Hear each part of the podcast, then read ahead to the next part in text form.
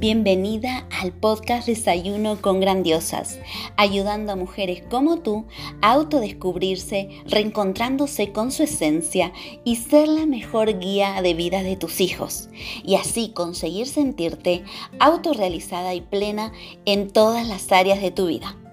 Aquí tocaremos temas claves e interesantes para que desarrolles tu máximo potencial en cada una de esas áreas de forma integral para luego potenciar los talentos y habilidades innatas de tus hijos. Te ayudaré a que seas la mejor inspiración para ellos siendo tu mejor versión y haciendo que tus anhelos sucedan. Soy Gabriela García, autora experta en desarrollo personal integral para mujeres y niños, educadora, formadora y mentora de emprendimientos desde el ser. En este espacio nos encontraremos todos los días a las 7 a.m. donde te traeré herramientas, claves y prácticas para que puedas aplicar desde el primer momento. Y además, todos los lunes tendremos invitados, expertos, autores de primer nivel para que nos compartan toda su experiencia y sabiduría, donde hablaremos sobre transformación, pasión, misión, propósito, autoconocimiento, desarrollo personal, emprendimiento con alma, bienestar, historias de vida, mujeres que inspiran, libros y mucho más. Prepara tu desayuno favorito porque ya comenzamos.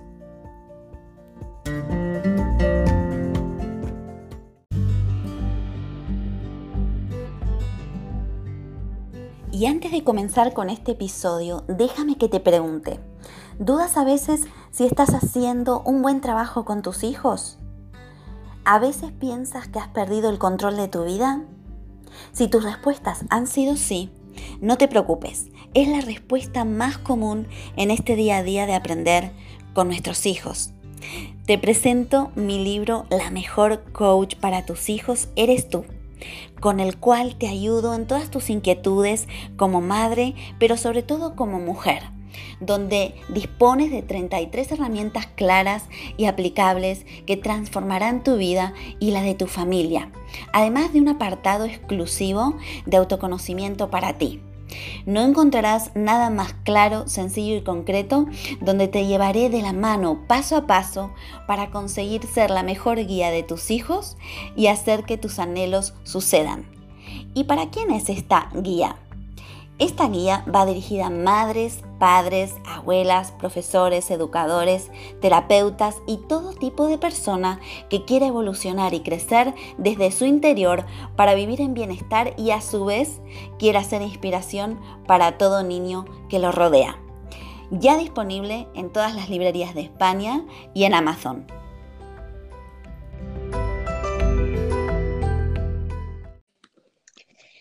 Hola Elena, ¿qué tal estás? Muy bien, ¿y tú cómo estás, Gaby?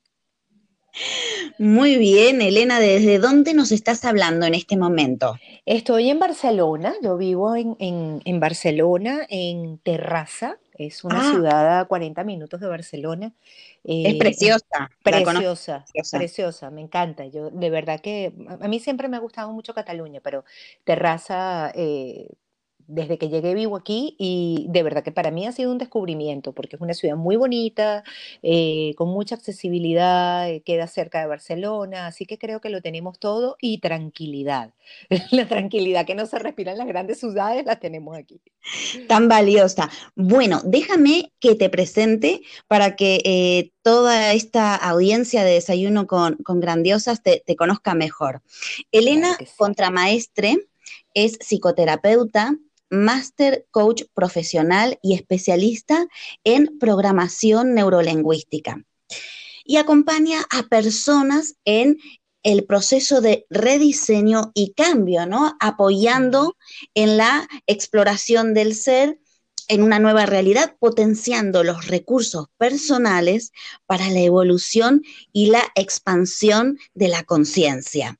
Así que bienvenida, Elena, eh, bueno, en este inicio del año, eh, que bueno, estamos muy contentas de tenerte aquí este lunes y mm, vamos a empezar, ¿no? Porque a mí me gusta ya ir al grano directamente y quiero preguntarte, ¿qué es em, la experiencia que, eh, personal ¿no? que la ha llevado a Elena a eh, profesionalizarse y a especializarse en lo que es la programación neurolingüística, ¿no? Sobre todo, y en el hecho de acompañar a personas en el proceso de cambio.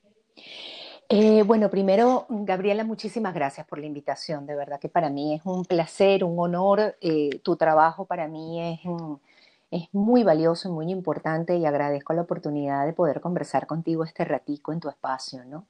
Eh, fíjate, tú me preguntas a mí sobre la experiencia personal que me haya llevado y yo te puedo decir que no es una sola. Yo creo que eh, justamente el haber eh, tomado la decisión de em, eh, encaminarme por esta vía en la que hoy en día me desarrollo, tuvo que ver con mi proceso de vida en general. Yo, me, yo fui madre desde muy joven, yo a los 18 años tuve mi primera hija y mi segunda hija nace 11 meses después. Mis dos hijas son seguiditas.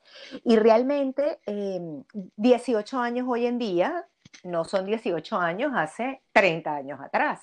Eh, el mundo era completamente diferente y yo sentía que eh, básicamente me faltaban herramientas para comenzar a, aportarle quizás más a mis hijas. ¿no? Creo que dudé un poco de mi naturaleza, creo que tuve dudas con relación a mi, eh, a mi fortaleza como madre. Yo veía como el hecho de que las madres eran una cosa muy, muy por allá arriba, ¿sabes? ¿no? Entonces, este, dije, nada, yo tengo que empezar a buscar eh, apoyo, orientación. Y yo eh, empecé a través de esa, de esa sensación y de esas apoyo en la psicoterapia, bueno, y en distintas otras áreas. A los 22 años empecé a estudiar psicoterapia. Y de ahí en adelante, entonces, yo digo que un poco el camino y la dinámica propia de la vida hizo, perdón, hizo que yo, ay chica, me ahogué, hizo que yo... Nada, bebe un poquito de agua, no pasa nada. Ay, listo. Este, eso, la, propia dinámica inclusive de mi trabajo, hizo que yo empezara a mirar en el coaching eh, herramientas complementarias para todo lo que tenía que ver con mi evolución personal y con aquellas personas a las que yo directa o indirectamente impactaba, Gabriela, porque vivimos en una sociedad Inevitablemente eh, nuestras acciones, nuestros pensamientos impactan a otras personas. Y pues lo sentí como una responsabilidad para conmigo y para con otros. Hubo tres episodios en mi vida que fueron muy importantes, eso sí. Eh, siempre lo menciono como, como eh, el momento de mi, de mi quiebre y, de mi, de mi, del cambio de mi vida. Eh, definitivamente el momento de ser madre ¿no? y enfrentar esa, esa, responsabilidad fue mi primer gran diseño. En segundo lugar, eso vino acompañado inclusive de haberme divorciado cinco años después, porque eh, la responsabilidad de ser madre divorciada eh, venía con, con, algunas añadiduras, ¿no? y, y, cinco años después, o sea, cinco años después, Eras jovencísima Era también. Muy joven, yo me, me casé a los 18 y me divorcié a los 23. Entonces, con mi único novio, la única persona, sabes, que yo había conocido, entonces, pues evidentemente que era para mí un cambio importante. Eh, yo creo que todos los divorcios son importantes, pero a esa edad eh, siento que todavía hay mucho que descubrir, que uno no es consciente que eso está ahí por ser descubierto, ¿no? Eh, y hay muchas etiquetas también que vencer a esa edad, ¿no? Porque hay mucha expectativa sobre lo que uno en teoría debería ser, lo que uno debería considerar, lo que yo tendría que hacer y los yo tengo, los yo debo, eh, pues siempre están ahí como, como una etiqueta este, Pero además, y además, incluso, mm. eh, Elena, basado en creencias supuestamente de los ejemplos que tú tenías. Totalmente. Yo tenía una barra muy alta eh, y siempre lo he dicho. Eh, mi padre y mi madre, eh, ambos fueron personas para mí de una gran importancia, tuvieron una presencia muy marcada en mi vida. Eh, de hecho, yo soy hija de padres divorciados y yo nunca sufrí esas historias del abandono del padre o de las peleas de los padres y las madres. Yo no tengo esa versión en mi vida. Por eso probablemente me ha, me ha permitido apoyar a otras personas que sí la tienen, eh, explicándoles desde mi experiencia cómo pueden ellos apoyar a sus hijos independientemente de que sean padres divorciados y que tengan diferencias, porque yo también me divorcié del padre de mis hijas y hoy en día, gracias a Dios, tenemos una muy buena relación. No por eso no tuvimos malos tiempos, pero mis padres en ese sentido para mí fueron una gran referencia, eh, hasta el último momento te puedo decir. La segunda gran situación en mi vida fue que eh, cercana a los 30 años, eh, un día recibí una llamada telefónica, yo vivía fuera de Caracas, mis padres y mi familia vivían en Caracas, yo vivía en, el estado de Bolívar, en Puerto Ordaz, una ciudad bellísima en Venezuela, y me llaman y me dicen que mi papá había, le había pasado algo, que no tenían clara la información de qué era lo que había sucedido con mi papá, solo que se había caído y que mi papá estaba en mm. coma. Yo inmediatamente me, me movilicé para Caracas eh, mi papá pasó un mes en terapia intensiva y al mes ya teníamos un poco más claro el escenario. Yo tomé la decisión de mudarme a Caracas, pero yo cambié mi vida radicalmente. Entonces fue un cambio emocional y fue un cambio que impactó mi vida en general, porque fue la situación de tener a mi papá durante cuatro años en coma, abandonar mi vida de la noche a la mañana, una vida que yo había construido con una casa, con mis hijas, colegio, amigos, todo, y yo tomé la decisión de irme a Caracas a acompañar a mi papá. Eh, fueron cuatro años muy duros, pero además al año de mi papá estar en coma, mi mamá le diagnostican un cáncer. Ahí empieza entonces mi interés por el tema neurolingüístico, ¿no? ¿Por qué? Bueno, porque desde la biodecodificación y desde la neurolingüística, eh, nuestras emociones inciden en nuestra salud física. Y yo decía, pero mi mamá, una mujer eh, que bueno, que sí, que ha tenido sus situaciones y de salud, pero un cáncer que por ninguna parte, y resulta que tenía mucho que ver con la depresión que había ocasionado la situación de mi papá aunque ellos tenían muchos años divorciados, eran grandes amigos, trabajaban juntos, tenían proyectos juntos, y eso afectó muchísimo a mi mamá. Entonces yo tenía a mi papá en coma y a mi mamá con cáncer. Eso para mí generó una revolución. Yo no te puedo decir ni siquiera que un cambio, eso fue una revolución total, ¿no? Porque significó darle un giro a mi vida de 180 grados. Eh, y además tú, eh, o sea, tener que eh, echar mano de herramientas, recursos internos, nunca mejor dicho, para poder eh, avanzar en, ese terreno, ¿no? además recuerda que yo, a ver, a esa edad ya tengo hijas adolescentes, yo estoy en ese momento, cuando sucede eso, yo estoy sola emocionalmente, no tengo pareja, eh, eh, durante mucho tiempo le di gracias porque yo decía que no tenía tiempo ni siquiera para atenderlo, chicos, ni para relacionarme, yo, o hacía una cosa o hacía la otra. Pero adicionalmente a eso yo trabajaba, o sea, yo tenía que producir económicamente dinero porque este, pues tenía que mantener a mis hijas, tenía que mantenerme a mí, tenía que ayudar económicamente a mis padres. Entonces, eh, habían responsabilidades que a lo mejor no se ven desde el punto de vista espiritual, se ven muy terrenales, sin embargo, es que si no estás cohesionada en lo espiritual, lo, lo eh, emocional, lo sensorial, si no estás funcionando de forma congruente, eh, e, este tipo de experiencias te quiebran, te, te desequilibran, eh, cuesta mucho si no eres capaz de, pararte y reconocer cuáles son esos, esas herramientas eh, que no va a venir, te la puede decir o te puede decir otra persona, dar una orientación con relación a qué hacer, pero solamente tú, desde ese piel adentro, es que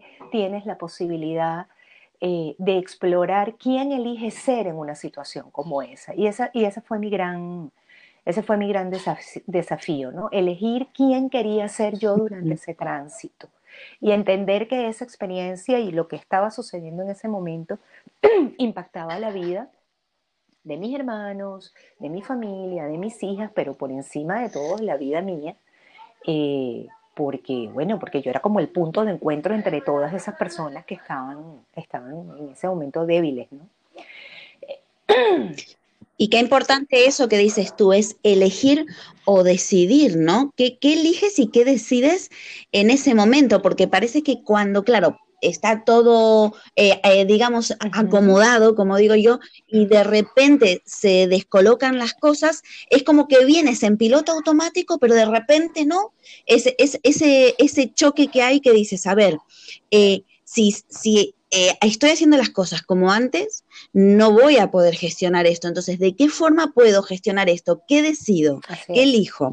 Y, es, muy importante lo que estás diciendo. Yo creo que inclusive este año, Gabriela, estas circunstancias que eh, hay algunas personas muy desesperadas porque terminé de pasar el, el 2020. Hoy, imagínate, estamos en, en una situación de salud colectiva, pero también estamos en un proceso de aprendizaje constante. Y yo sé que este año ha sido muy difícil, pero también siento que es un año en el que es importante agradecer eh, lo que hemos vivido, así como elegimos vivirlo, que, que, para mí es el, eh, el factor que desencadena otras situaciones. Sí, cuando dices este año, el 2020, porque el programa este eh, va a salir justamente el lunes 4 de enero, ¿no? Ya, ya vamos a estar en, el 2021, pero eh, está muy bien que, que, que des ese enfoque, ¿no? Del de, aprendizaje que ha habido en el 2020, que es el claro. que eh, indudablemente ha habido, y, y, ahora también cómo, cómo se enfoca, ¿no? El 2021 y, y no hay milagros, o sea, seguir aprendiendo, ¿no?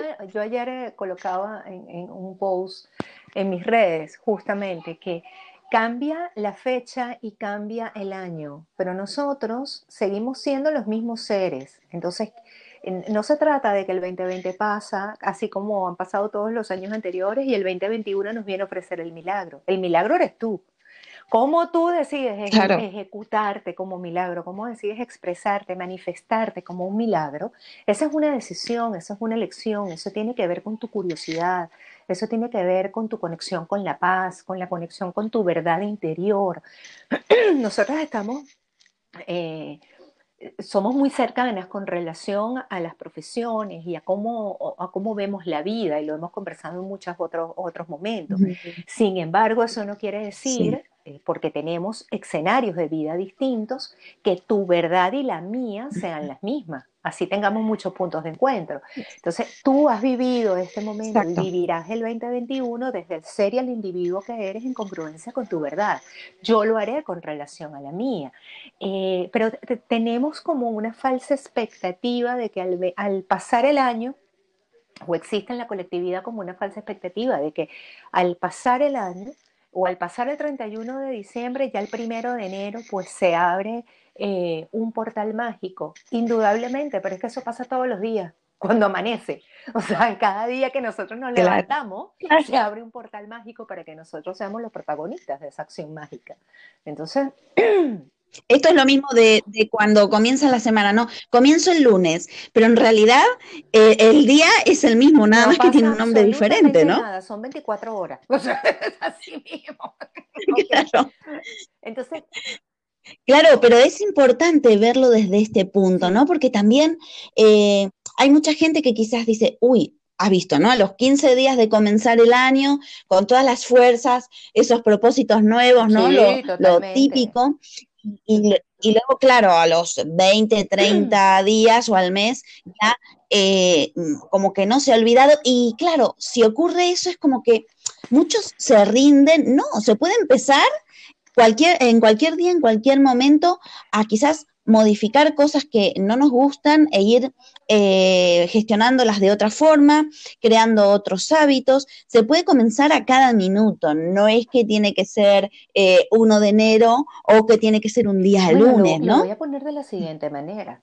Eh, ¿Alguien se recuerda o alguien recuerda, no sé, yo, yo no lo recuerdo, por eso lo pregunto, ¿alguien recuerda el día de la semana en que empezó todo el desbarajuste del COVID en el mundo? No, No, ¿verdad? Claro, no. Exacto. Pudo haber sido cualquier día entre enero y marzo. Pudo haber sido cualquier día. Lo cierto fue que ese día nos cambió la dinámica general de funcionamiento operativo en el mundo, pero también trajo como consecuencias cambios emocionales, cambios espirituales eh, en la relación de las personas. Entonces, la gente espera como que el día específico se vaya. No, no, tú para recibir una buena o una mala noticia no necesitas que sea ni lunes, ni martes, ni miércoles, ni jueves, ni viernes, ni sábado, ni domingo. Te lo pueden decir el, el alfa o el beta, pero igualito lo importante es cómo eliges tú transitar esa noticia, cómo eliges transitar ese proceso. Yo, yo recuerdo claramente, y, te voy a contar esta, esta experiencia porque en, en, otros momentos eh, lo hemos conversado.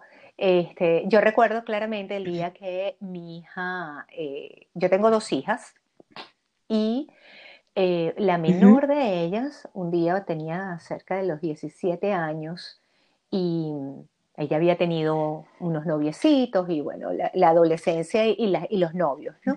Pero un día ella eh, tuvo un rompimiento con una pareja que fue muy doloroso para ella y tal, y yo como a los meses la vi ahí como, como, como distinta, como rara, ¿no? Y un día le digo, mira, yo siento que tú andas como en una cosa, este, si quieres hablar conmigo, puedes hacerlo cuando tú quieras. Y ella, no, mamá, pero por favor, tú y tus cosas, yo no sé de dónde sacas tú eso, que, voy a andar yo, pero dime, dime. Yo, no, no, no. Yo no te puedo decir específicamente qué, porque sería este, una tontería de mi parte. Tengo la intuición, siento que algo está pasando y que no, no tengo claro qué es, pero no soy yo la que lo tiene que tener claro. En tal caso debería ser tú, le dije, pero si necesitas conversar conmigo, avísame.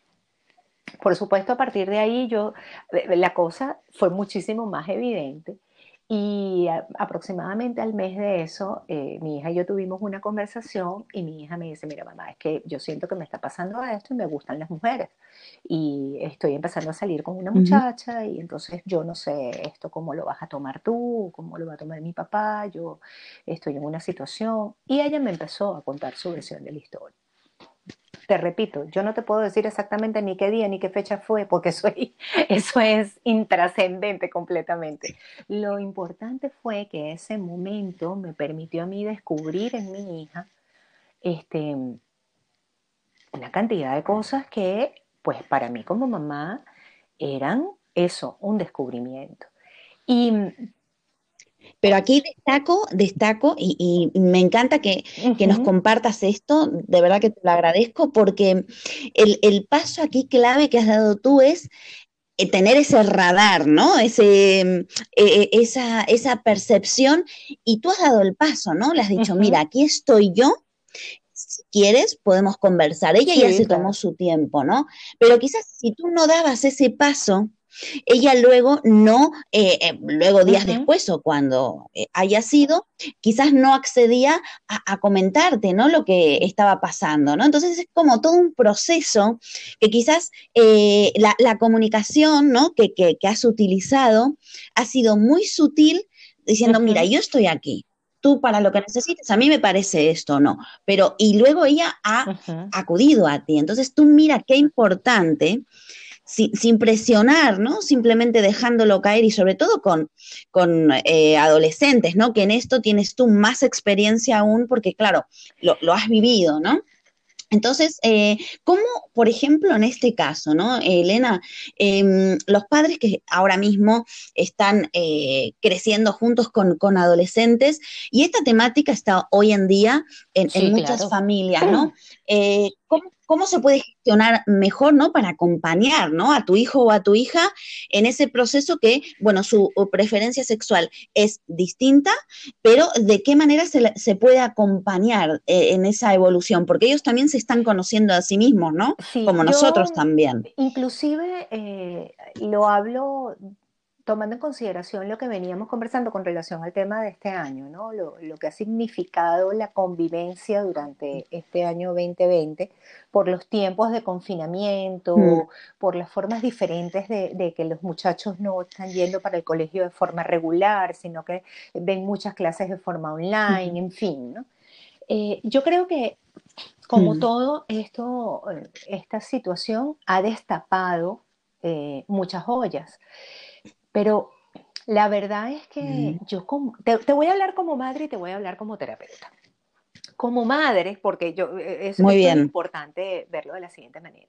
Yo como madre creo que nosotros inevitablemente, el día que tenemos un hijo, padres o madres, eh, depositamos en él una cantidad de expectativas que son expectativas, eh, Gaby, que no nos corresponden. Mm. Son expectativas de nuestros sueños no cumplidos, son expectativas de nuestras ideas no, este, no practicadas.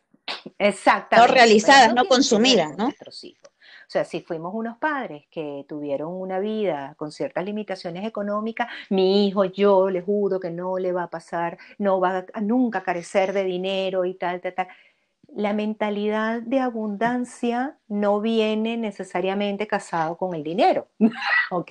Eh, la prosperidad no necesariamente viene casada con el dinero. Entonces hay una cantidad de expectativas que nosotros depositamos en, esa alma y en ese ser que tienen que ver con expectativas propias. Eso no quiere decir, evidentemente, que nosotros no queramos... Eh, que nuestros hijos tengan una vida productiva, próspera y que queramos apoyarlos al máximo, sí, pero es importante hacerlo desde el respeto a su individualidad es importante hacerlo desde el respeto a sus creencias, esas creencias que limitantes o no ellos van a ir desarrollando a medida que el tiempo vaya pasando. Por otra parte, nosotros venimos ya previamente con una carga ancestral, emocional, venimos con una cultura que marca muchos patrones, sea del país donde hayamos nacido o de las regiones que hayamos visitado en el trayecto. Entonces, imagínate ese ser, esa alma que recién se está estrenando en este plano, que viene a cumplir una evolución determinada, nosotros llegamos y le dejamos nuestra cajita feliz encima para que él además tenga la cajita feliz nuestra, ¿no? Y a través de él nosotros cumplir muchas expectativas. Esa es una situación. Ahora, como terapeuta, es importante comprender que para cualquier persona que esté en un proceso de autodescubrimiento, tiene eh, el temor, por ejemplo, a ser cuestionado, porque si nosotros, si, si nosotros con nosotros mismos, cuando nos estamos descubriendo, cuando nos estamos explorando, cuando estamos siendo curiosos, ya siendo adultos, y vamos a un proceso terapéutico, entonces, pero ¿será que de verdad esto que me dijo la terapeuta es? ¿Será que yo me estaría haciendo la idea? Nos cuestionamos, dudamos de nuestra capacidad. Imagínate un adolescente o un niño que tenga... Eh, eh, una inclinación sexual diferente a la socialmente aceptada, ya por ahí viene un autocuestionamiento de que está bien o que está mal, cuando esto no tiene nada que ver con ser bueno o ser malo, con Dios o con los espíritus. Claro. esto no tiene nada que ver con, con eso. Ese es, es el, juzgarnos, ¿no? Como muchas veces digo yo, el juzgarnos a nosotros mismos y sobre todo somos muy, muy severos con nosotros mismos en eso, ¿no?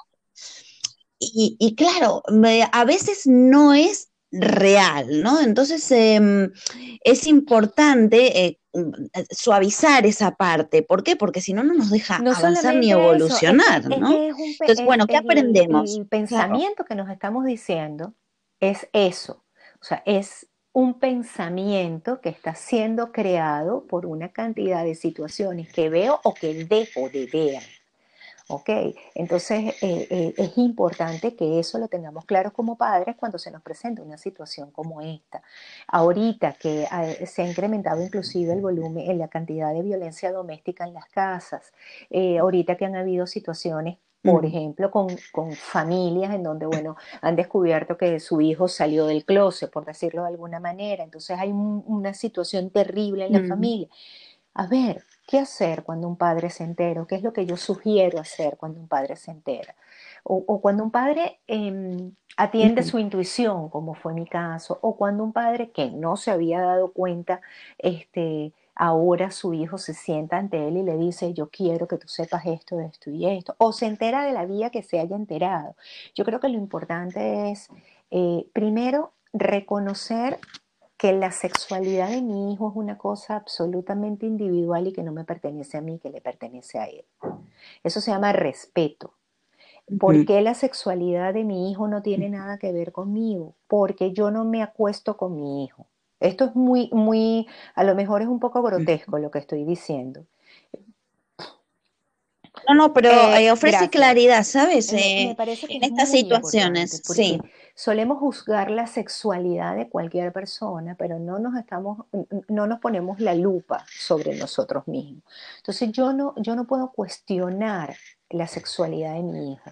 Yo probablemente pueda hacer observaciones sobre la responsabilidad con la cual yo veo o yo considero, si me lo preguntan, que, porque eso también tiene que ver con el respeto, las observaciones que yo puedo hacer con relación a la responsabilidad con la cual lo veo conduciéndose con sus parejas. Porque sea eh, hombre que le guste hombre, mujer que le guste mujer, o sean heterosexuales, o sea como sea, si tú tienes cinco parejas simultáneamente, eh, te está, eh, está siendo irresponsable con tu sexualidad. ¿ok? Si tú eres, eh, tienes una familia socialmente aceptada y tienes mm, tres hijos fuera de matrimonio, independientemente de, estás siendo irresponsable con tu sexualidad. No importa si te gustan las mujeres o te gustan los hombres, ¿ok? Entonces, yo creo que eso eh, pudiera, eh, pudiera estar dentro de la conversación, pero no el hecho de su elección como tal, ¿ok? Porque yo no me acuesto con ella, entonces yo no, yo no puedo discutirle algo como eso. La segunda cosa que me parece Claro, pero está, está claro, está claro el punto, ¿no? hay una línea de respeto, o sea, y eso va a ser recíproco siempre y cuando nosotros también lo, respetemos, ¿no? Eso, eso es lo que. Y como eh, terapeuta, em, ¿cómo recomiendas enfrentar estas situaciones, ¿no? Eh, ¿qué, otros pasos, ¿no? Además de este respeto, de que eh, eso es único de ellos, pero que también estamos ahí. ¿Cómo los podemos acompañar de la mejor manera? entender eh, o demostrar a nuestros hijos que no están solos, eh, que independientemente de su elección, existe un vínculo familiar que nos une y que esa, esa emocionalidad que nos hemos demostrado durante todo el tiempo eh, permanece independientemente de esa decisión y de esa elección y de lo que él como ser humano sienta, que no está solo. ¿Ok? Eso es importante.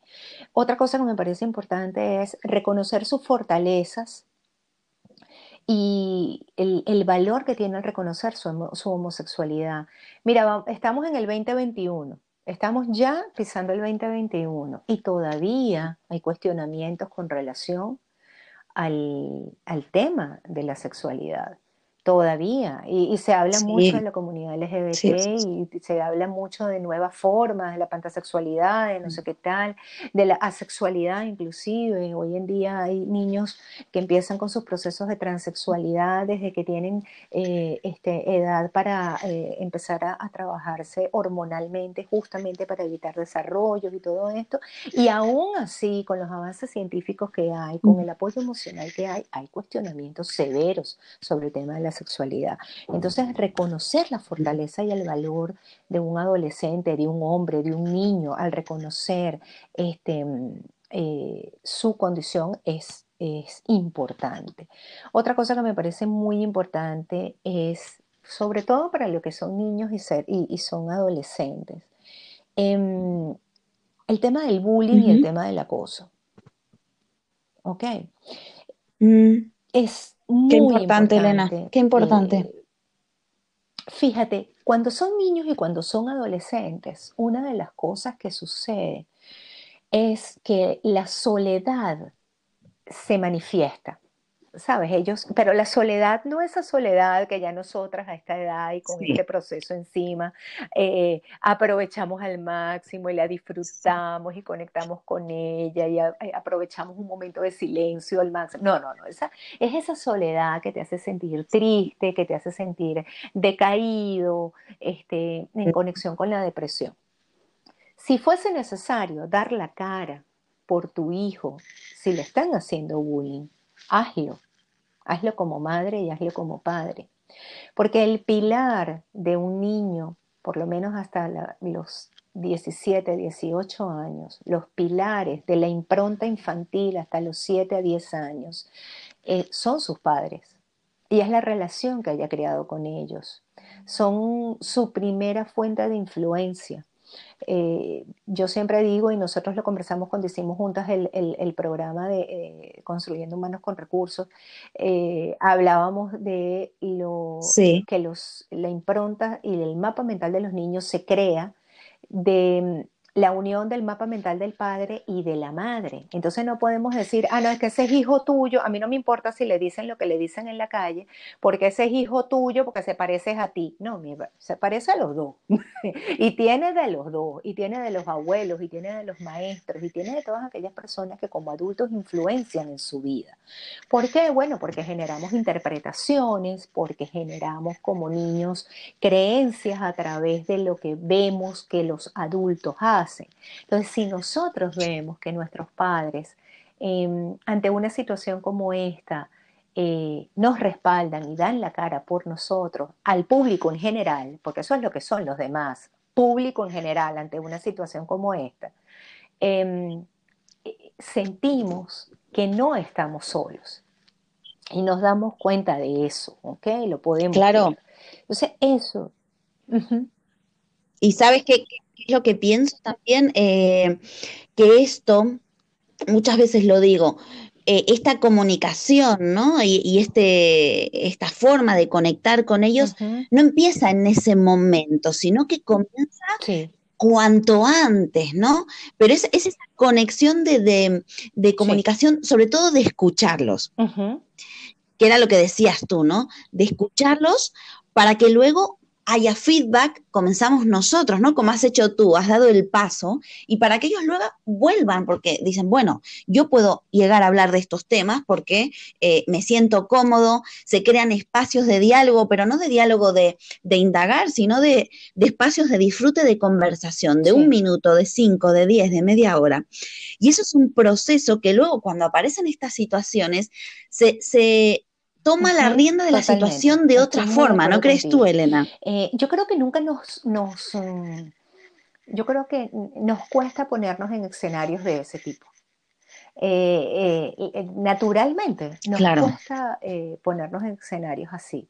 Y mm, cuando nos llega el momento, le tenemos miedo a las palabras que vamos a recibir o a las palabras que vamos a decir. Eh, no es cuestionable si a un padre, a ver, que no te creas que por el hecho de yo haber comenzado la conversación con mi hija, para mí fue, este, ay no, mira, no, porque es como ella es terapeuta, ella para ella todo fue muy fácil. No, no, no, no, no, para nada. Claro, no, no, no, no. Yo Tú llevas tu proceso también, por más que seas terapeuta. además, inclusive hubo un momento en el que mi hija me dijo, es que tú me estás llevando a la terapeuta porque tú quieres que yo cambie y tú quieres que yo sea heterosexual. Le dije, algo está sucediendo porque entonces no me estoy explicando. Entonces yo no, yo no, no estoy siendo clara. Yo no te estoy llevando a terapeutas porque em, yo quiera que tú dejes de ser o seas algo. No, a mí eso no me interesa. Yo te estoy llevando a terapeutas porque tú tienes 17 años. Eh, veníamos con una historia que habíamos visto muy de cerca, de justamente de bullying, de maltrato verbal con una persona porque, había, porque su orientación sexual era, era diferente y resulta que lo que quiero es que tú aprendas a desarrollar herramientas para este, caminar este espacio de la forma en la que mejor a ti te fluya. Si tú crees o yo te he demostrado de alguna manera que yo te estoy llevando eh, para que un terapeuta, porque quiero que tú te vuelvan a gustar los, chicos, lo lamento, pero no es mi intención. Es más, tú estás yendo para terapia y yo también. Y a mí una vez, y a mí una vez me lo dijo una, una mm. terapeuta, me dijo, este, ¿qué estás buscando? Porque yo, sabes, no, yo iba y entonces me ponía, me cuestionaba, subía, bajaba, daba vuelta. Y ella me, me dijo, ¿qué está, o sea, ¿para qué estás haciendo mm. lo que estás haciendo? Y yo, bueno, porque es que yo sé que a lo mejor en el inconsciente. Me dijo, Elena, déjalo fluir. O sea, no te, ¿por qué necesitas sentirte culpable por algo que no es culpa de nadie? O sea, quédate tranquila, déjalo fluir. Esa es una lección que tiene que ver con ella, con su alma, con, con su conexión con la vida. Déjala tranquila. Y Y desde el punto de vista tuyo, eh, es, trascendental esto, ¿no? Lo que, lo que eh, te estaba diciendo, de, de, de, déjalo correr, claro, porque uno ya se está juzgando, ¿qué habré hecho yo o tal? Y en realidad lo, lo esencial es eh, que podemos controlar lo que nosotros queremos sentir, cómo eh, eh, queremos hacer las cosas, qué queremos decidir, qué queremos elegir, ¿no? Lo que hablábamos al principio. No se puede Otra realidad no se puede controlar, es imposible. Lo estás diciendo. Mira, para mí fue tan esclarecedor eso que ella me dijo y te voy a, te voy a contar brevemente por qué. Porque yo me cuestionaba mucho el hecho de, bueno, de habernos divorciado. Yo decía, ¿será porque me divorcié? O será, imagínate, haciéndome preguntas de divorcio divorcio 10 años después de haberme divorciado. O sea, yo, a mí se me revolvió, eran muchos, muchos mm. fantasmas, ¿no? Que definitivamente no tenían que ver con la homosexualidad de mi hija, tenían que ver conmigo. E, esto es importante decírselo a los padres. Cuando a ti se te empiezan a revolver cosas por algo que esté pasando fuera de ti, no tiene que ver con eso. Eso lo que te está haciendo es espejo a ti. Y entonces empieza tú a revisar qué es lo que te está pasando. ¿Por qué no lo acepto? ¿Por qué lo cuestiono? ¿O por qué lo acepto de esta manera tan, tan feliz y tan chévere? Y bueno, que será lo que pasa, ¿no? Pero no por cuestionar, sino por saber, por descubrir. Y mm, yo recuerdo que ella me dijo, ¿qué es lo que quieres que yo te diga? Me dijo la terapeuta. ¿Qué es lo que tú quieres que yo te diga? Y yo, no, yo no quiero que tú me digas nada, yo quiero que me digas lo que corresponde, o sea, lo que tú veas. Me dijo, no, no, yo siento que tú estás en una búsqueda, como que estás mm. esperando que alguien llegue y te haga responsable de algo, o, que tú quieras liberarte de algo. Mm. Y cuando ella me dijo eso, a mí como que me empezaron, en Venezuela decimos caemos la locha, ¿no? Pero es como que cae el 20, ¿no? A mí me cayó el 20 y yo, epa, allá va. Me dijo, ¿tú quieres que yo te diga que tú eres responsable? Bueno, Elena, sí, tú eres responsable. Y yo me quedé viéndola. Me dijo, si tú quieres buscar culpables, aquí la única culpable eres tú. Y yo te voy a explicar por qué me dijo ella. Porque tú le has demostrado a tus hijas que a tu hija, tú le demostraste que las mujeres protegen. Tú le demostraste a tu hija que las mujeres son proveedoras.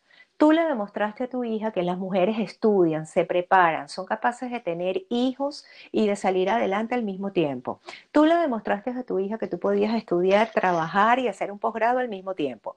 Tú le y ella me empezó a enumerar una cantidad de... Ay, me dijo, y además de eso, las proteges, las amas.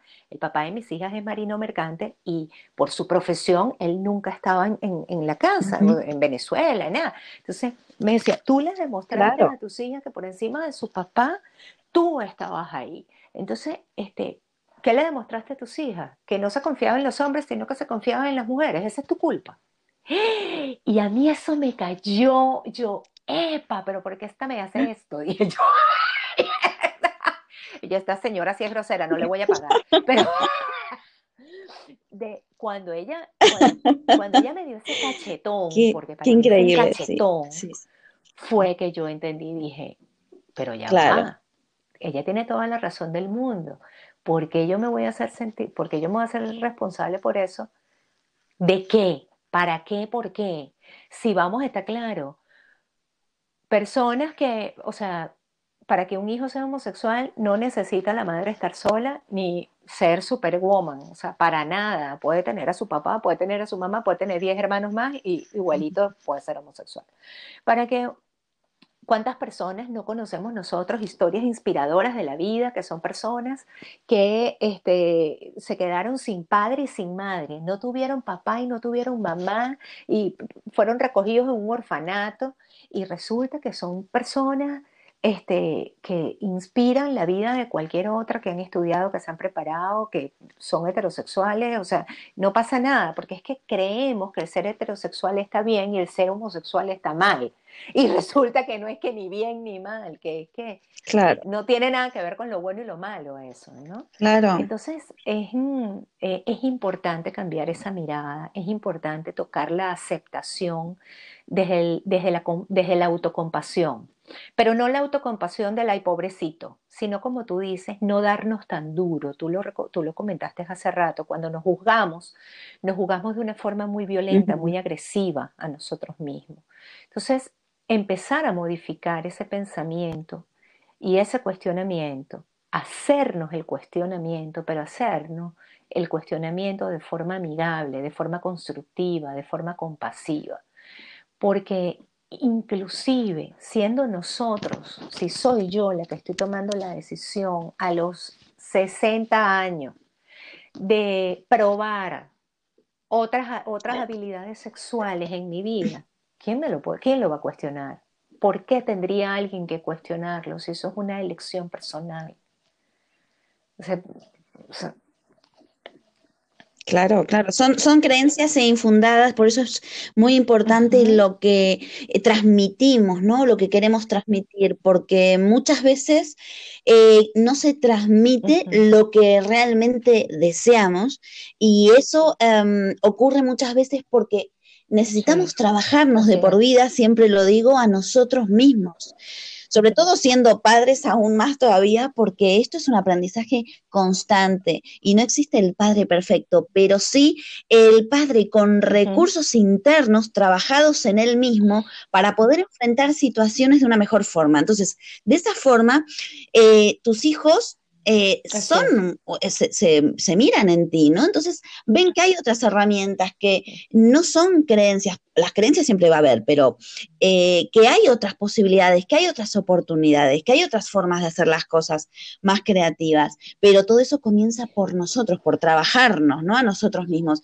Y qué importante tú que, que justamente cuando ha sucedido todo esto, eh, eres una persona que se ha trabajado a sí misma por esas experiencias personales, que de hecho con, tu historia, bueno, nos estás inspirando muchísimo, ¿no? Y además, a raíz de eso, han salido temas eh, súper importantes, ¿no? De la sexualidad, sobre todo en adolescentes, del bullying. Eh, ¿Qué te voy a decir, Elena? Em, me faltan varios programas más para que hablemos todo lo que tenemos que hablar.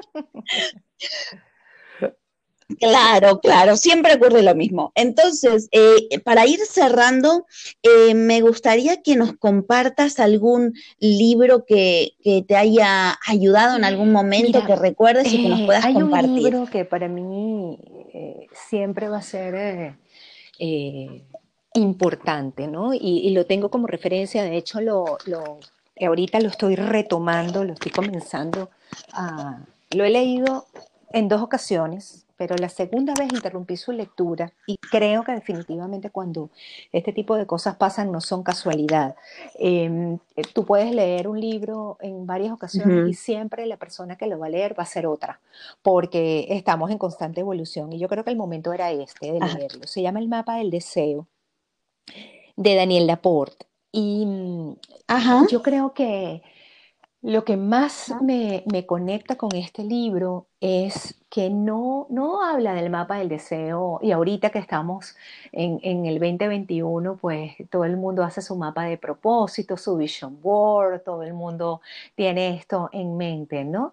Em, sin embargo, no existe el día, como hablábamos al principio, no existe el día ni el momento para que el llamado del deseo de tu alma se manifieste. Simplemente es escucharte, ¿no?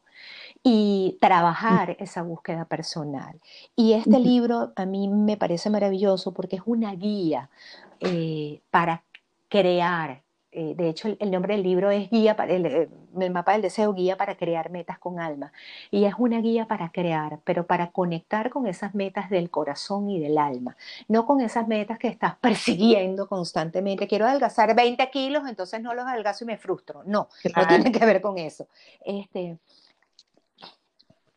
Sí, sí, sí, lo que, lo que realmente eres en esencia, ¿no? Conectar con, con, con, el, con el tú real. Una parte práctica y una parte, es, como teoría y práctica, vas practicando aquello que vas aprendiendo a través del libro y me, me fascina, de verdad que sí, que es muy hermoso. Sí. Qué bueno, qué bueno.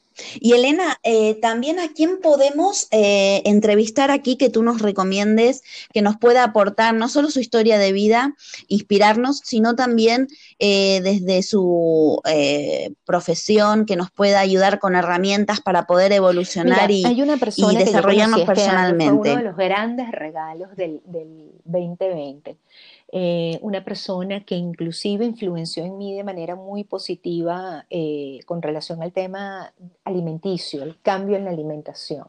Y me ha ayudado muchísimo. Eh, ella se llama Taina Chancharelli. E, ella vive en Estados Unidos, ella vive en Miami.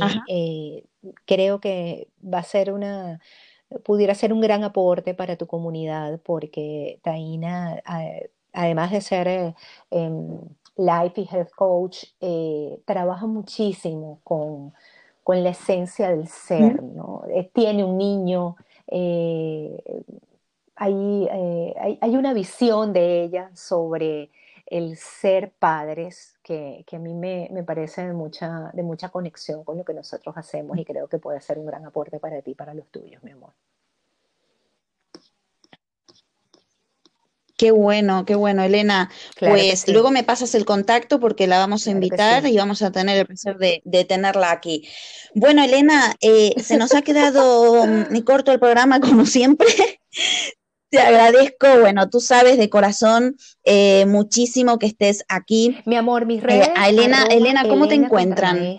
Elena con H yo sé que sí. Y Lo vamos a poner pues, debajo del podcast también. Se comunican conmigo por mensaje directo, en los comentarios, y yo feliz, este, porque bueno, tu gente para mí es muy especial. Sé que tu comunidad es maravillosa y te agradezco infinitamente, Gaby, este tiempo, este contacto. Siempre, siempre se nos va a quedar corto el tiempo porque a las dos nos encanta conversar. Sí, sí, sí. Así es. Y, aprender, ¿no? Ahí como, como esponjas, porque todos aprendemos de, todo, ¿no? Hasta el último día. Así que bueno, Elena, gracias por haber estado aquí en Desayuno con Grandiosas. Eh, también te pueden encontrar en Brinco Formación con maravillosos cursos, incluso que hemos compartido juntas. Eh, así que bueno, invito tanto a tu comunidad como a la mía que, eh, a través de nuestras redes sociales puedan acceder a ver eh, las formaciones que hemos hecho de eh, rediseño migratorio también para niños, para adolescentes. Eh, hemos hecho varias cosas juntas que, son de mucho valor, así que bueno, os recomiendo que, vayáis a, a nuestras redes sociales.